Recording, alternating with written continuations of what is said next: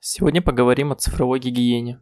Бывало ли такое, что вы теряли доступ к своим учетным данным от почты либо же социальной сети? Если хотите, чтобы этого больше не произошло, то смотрите ролик до конца. На протяжении всего ролика мы будем работать в программе KeyPass XC. Скачать программу можно на официальном сайте, ссылку я оставлю в описании. После того, как перешли на сайт, нажимаем кнопку «Загрузить». Показывать установку программы не вижу смысла, так как с ней справится даже ребенок. Вкратце расскажу, что за программка. Это менеджер паролей, который позволяет хранить ваши пароли от учетной записи в зашифрованном виде. Также в программе встроен генератор паролей для создания стойких паролей для ваших учетных записей. Программа открыта.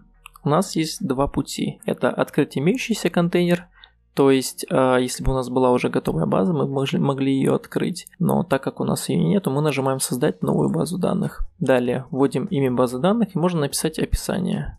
Нажимаем «Продолжить». Время расшифровки. А, чем оно больше, тем сильнее а, шифрование самого контейнера. Формат базы данных оставляем рекомендованный. Нажимаем «Продолжить». Далее вводим пароль от нашей базы данных.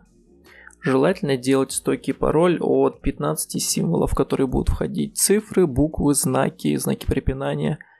А, либо уже можно воспользоваться генератором паролей. Нажимаем «Готово».